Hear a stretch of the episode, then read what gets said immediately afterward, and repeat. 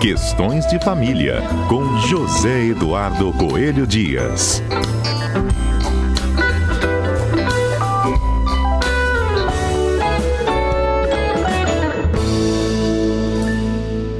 Vamos tocar no assunto hoje um tanto quanto delicado, né? Que é o regime de bens é, interferindo na hora da herança. Vamos entender isso. Tem gente que nem liga para herança, para divisão de bens, todo mundo casa, pensa no momento, no agora, mas lá na frente, depois isso pode dar problema, né, Zé? Pois é, a pessoa quando vai casar, consulta cerimonialista, consulta é, é, gráfica, Buffet. consulta florista, consulta a igreja, consulta doceira, consulta é, é, buffet, consulta, só não consulta o advogado para saber qual é o melhor regime de bens para a situação específica dela. É o amor que fala mais alto, Zedu. É o amor é, que fala né? mais alto. Vai ser para sempre. Ninguém pensa nessas coisas.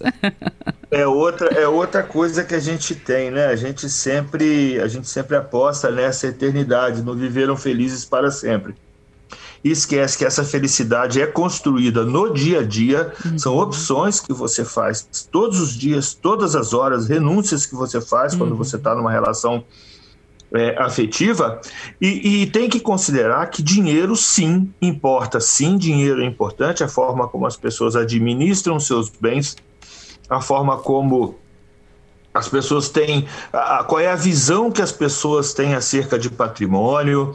É, hoje, então, que a gente lida com famílias mosaico, famílias mosaico ou famílias reconstituídas, né? Que são aquelas famílias formadas por pessoas que, já, já tiveram um relacionamento anterior e por vezes trazem uma preciosa bagagem, por exemplo, filhos, né? Uhum. De uma de uma relação anterior. Então, o regime de bens é, acaba tendo uma, uma, uma influência muito grande na própria forma de relação afetiva das pessoas. E isso a gente precisa sempre botar na cabeça. Olha, é, porque é lindo, né? O amor é lindo, é, flores são lindas, bons jantares são lindos, mas isso tudo custa dinheiro. Então, a forma como a pessoa se relaciona com o patrimônio pode sim interferir na forma de relação afetiva. E aí aquele felizes para sempre pode não ser tão para sempre assim, né? Uhum.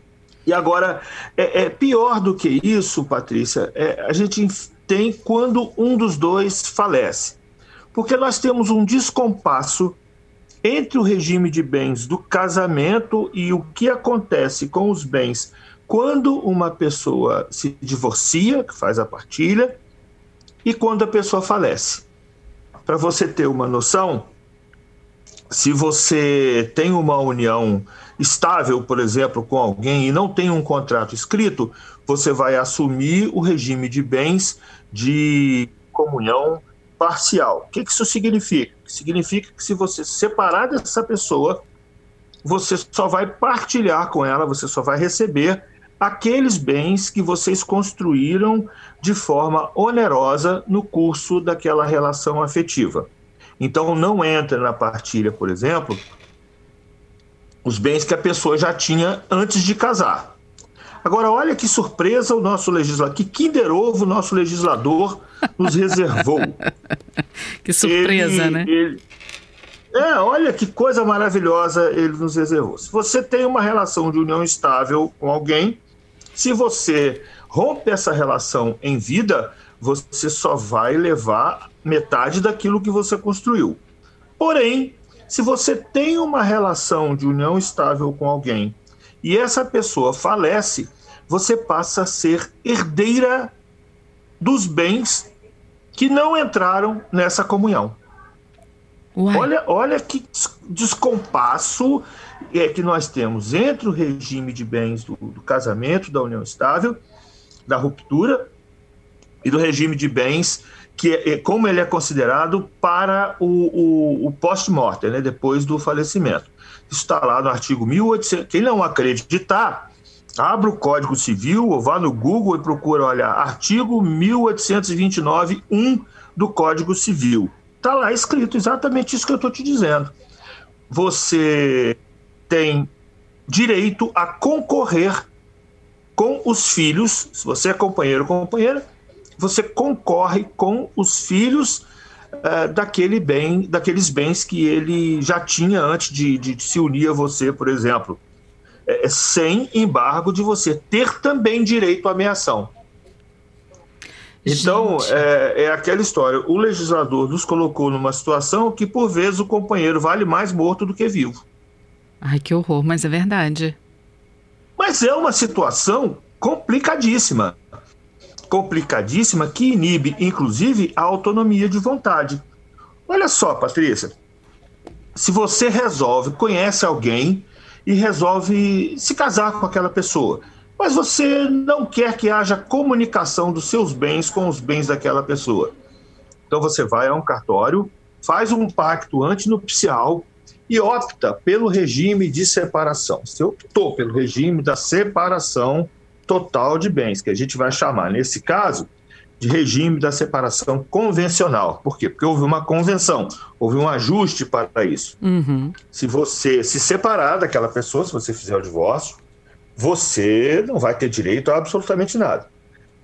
Porém, se aquela pessoa falecer, você também é herdeira ou herdeiro em concorrência com os filhos daquela pessoa. Se... Exatamente daqueles bens que ele não queria que fosse para você. Se, no, a, a, se nesse a... acordo ele colocar isso, em caso de morte, idem, também não vai ser colocado os bens para essa pessoa, vale? Pois é, aí nós temos um artigo no nosso Código Civil, artigo 426, que vai dizer o seguinte: que não é permitido contrato dispondo sobre herança de pessoa viva é, é o que a gente chama de pacta corvina, é o pacto dos corvos, né? Você não pode contratar sobre herança de pessoa viva. Hoje em dia, já existem alguns doutrinadores de peso é, falando sobre a possibilidade da renúncia concorrencial, como é o caso do professor Rolf Madaleno, que já esteve com a gente aqui no, no, no, Questões de Família da CBN, como é o caso do, do Dr. Mário Delgado, é, que, que vem escrevendo sobre isso, sobre a, a possibilidade da renúncia concorrencial. Essa posição da renúncia concorrencial, ou seja, de você abrir mão de uma herança que ainda não existe, porque a pessoa está viva, esses doutrinadores, por exemplo, têm entendido da validade desses documentos. Contudo, essa matéria ainda é muito controvertida, carece de muita discussão. Acredito que, que essa discussão é, é, vá é, se desenvolver, vá se aprimorar nos próximos, nos próximos meses, anos, não sei ainda quanto tempo vamos discutir, mas ainda não temos uma, uma posição fechada com relação a isso. Hoje em dia, a jurisprudência se inclina no sentido de dizer que esses documentos não têm validade. Tá? Então é sempre um risco. É, isso, na minha opinião, limita a autonomia da, da vontade, é, porque você acaba não podendo dispor de um patrimônio que é seu. Uhum. Veja bem, você pode fazer um testamento, dispondo só da metade. Mas a mesma pessoa que tem capacidade de fazer um testamento, dizendo para quem ele quer deixar herança, não tem capacidade, segundo alguns, para dizer que não quer receber uma herança.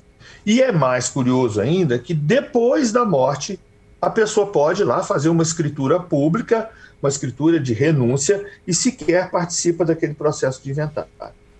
Então, nós temos aí no nosso direito algumas situações que a gente precisa ainda amadurecer mais. Os doutrinadores, os magistrados, né, os tribunais precisam ainda é, aperfeiçoar né, o entendimento uhum. e unificar o entendimento sobre essas questões. Que nó, hein, Zedu? Que vocês têm que, vocês enquanto advogados têm que ajudar a resolver, a desatar entre as famílias, hein? O, o difícil é explicar, né? Uhum. Porque às vezes a pessoa é, chega querendo uma resposta e a resposta é, olha, você se casou no regime de, de que você achava que fosse é, blindar, vamos dizer assim, né, impedir que aquela pessoa recebesse algum, algum patrimônio seu, mas na verdade a lei não é bem assim, isso só vale para enquanto você está vivo. Então é, é, é desse jeito, se você se divorcia daquela pessoa, ela não recebe aqueles valores chamados de próprios, bens próprios. nós temos duas categorias de bens: os bens próprios, que são aqueles bens de cada um uhum. do, do, do, casal, que não se comunicam, e os bens comuns, que são exatamente aqueles que, que se comunicam, ou seja, que, que são dos dois ao mesmo tempo. Que tá? foram conquistados é... ao longo da União, né?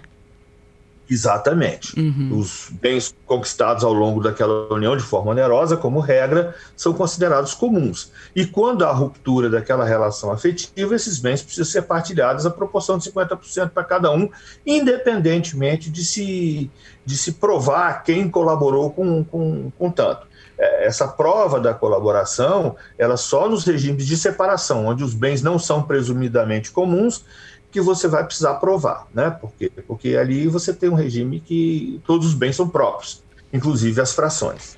Mas isso aí, se a gente for entrar nisso, nós vamos falar numa complexidade ainda um pouco maior. Tá, maior tá? ainda. Tá se, certo. O nó, se o nó já estava grande, vai virar aquele nó cego que impossível de desatar. De desatar. Zedu, muito obrigada mais uma vez por conversar conosco, por trazer luz aí aos nossos ouvintes nesses momentos aí de. Eu não sei, eu não sei se hoje a gente jogou luz ou se a gente jogou uma eclipse. Areia. oh, mas pelo menos mas eles já se preparam. mas é isso aí, Patrícia. Obrigada, viu, Zedu? É, sempre aqui à disposição. Um uma boa semana para você. Uma boa semana.